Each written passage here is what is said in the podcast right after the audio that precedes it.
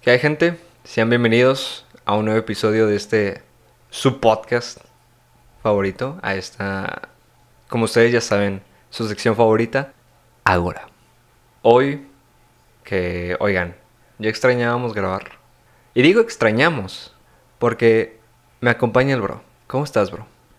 Bien, estoy sentado Mm. y tengo ganas de, de echar unos Kobe's, pero Uf. Pues ya, ya es tarde.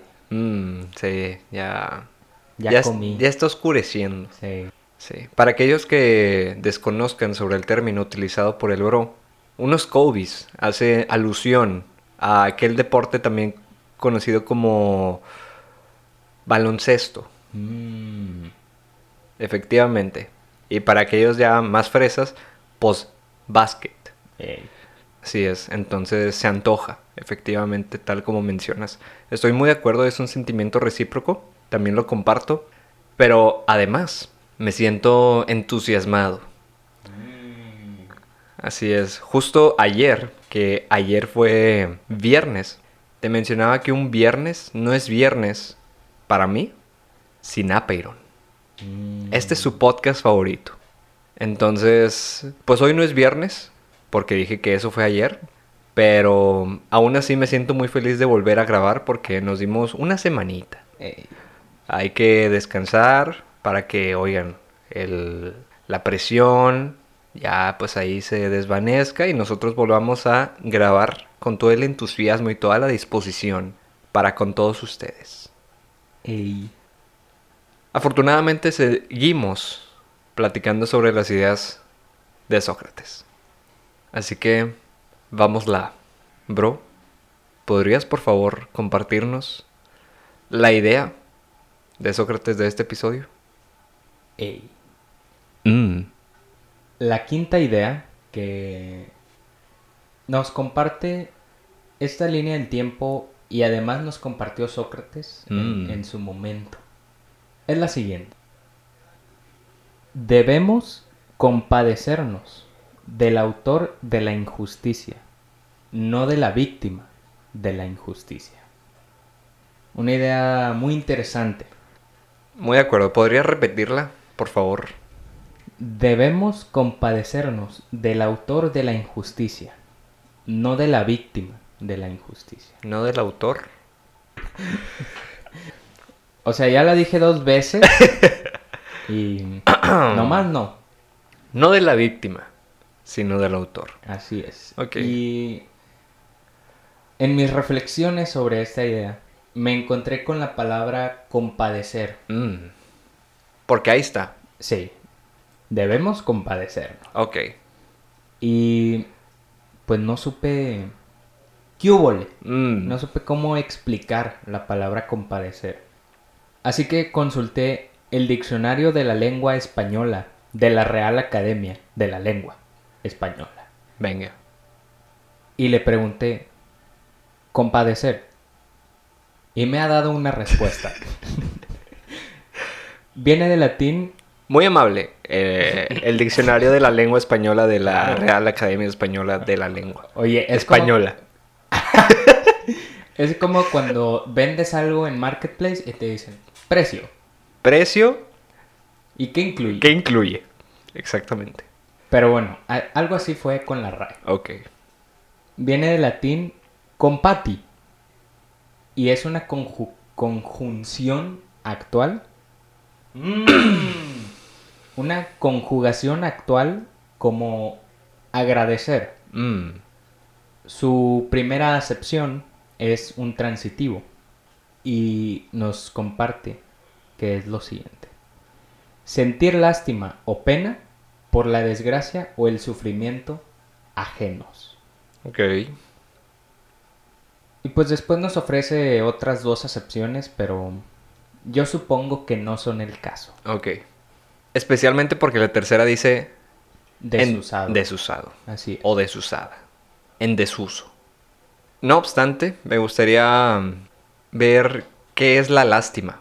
Mm, Y una vez ya consultando las acepciones que nos ofrece la RAE sobre este término, dice así: enternecimiento y compasión. mm, Similar. Enternecimiento y compasión excitados por los males de alguien. Objeto que excita la compasión. Quejido, lamento, expresión lastimera. Eso es la lástima.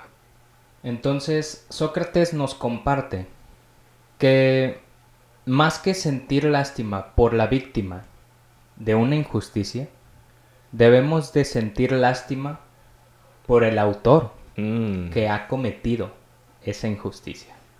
Me parece algo muy interesante porque el primer diálogo que escribió Platón Mm. fue la apología de Sócrates.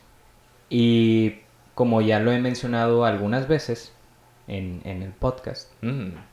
en algunos episodios, la apología es el juicio de Sócrates cuando lo condenaron. Y pues lo condenaron injustamente. O eso es lo que piensan muchos filósofos e historiadores. Incluso Sócrates sabía que era una injusticia. Y que él nos comparta esta idea antes de, de su juicio es muy interesante porque nos dice que no nos sintamos mal por Sócrates, sino que nos sintamos mal por los jueces de Atenas por cometer aquella injusticia. Una idea muy, hasta cierto punto bonita y que mm, induce mucho a la reflexión. Estoy muy de acuerdo. Sí, porque en la práctica solemos sentir lástima o pena por aquellos quienes sufren sobre una injusticia o algo malo que haya pasado. Sí. Pero Sócrates sugiere que sintamos lástima por el autor.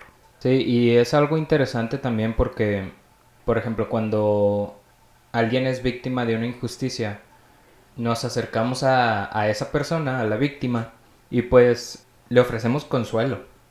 Le decimos pues, ya, o sea, ya pasó todo, ya no, no te preocupes tanto por eso, y pues hay que ver cómo resolverlo o así.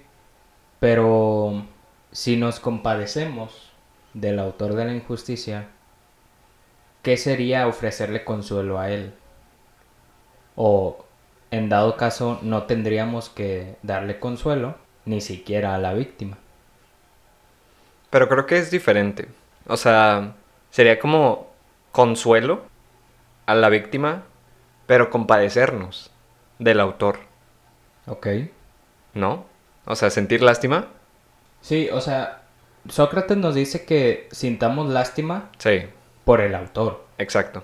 pero siempre sentimos lástima por la víctima. Entonces, si no sentimos lástima por la víctima, o tanto como, como normalmente se hace, y se siente más lástima por el autor de la injusticia, pues ¿qué sigue de ahí? Ok. ¿Qué dijiste que hiciéramos con el con la víctima? Pues lo que se hace normalmente es ofrecerle consuelo. Consuelo. Pues hay que preguntarle a Sócrates. Mmm. Bueno. No, pero a ver. Hmm, interesante. Pues yo creo que lo mejor que se le podría ofrecer a la víctima es justicia. Ok. ¿Y al autor de la injusticia? Una pena, Sí, un castigo. Lástima y castigo. Muy bien. Una Ya idea está. hasta cierto punto simple, pero Sí. con cierto grado de complejidad también. Sí, ¿y esto está dentro de la ética aplicada o algo así? Mm, yo creo que está más en la ética normativa, Ok. que trata pues de las normas, de, de leyes. Normalmente es eh, la ética normativa es aplicada en las leyes, en el derecho, en todo esto. Bueno, pero eso del lado de... como del castigo. Pero por el lado de la víctima, bueno, también darle justicia. Pues sí, o sea, yo creo que es ética normativa. Va, va, va.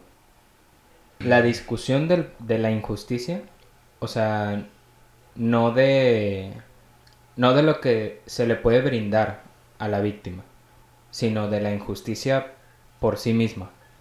Esa ya sería una cuestión de ética aplicada. Mm. Muy bien, Gracias por escuchar. Ahí se ven. bye.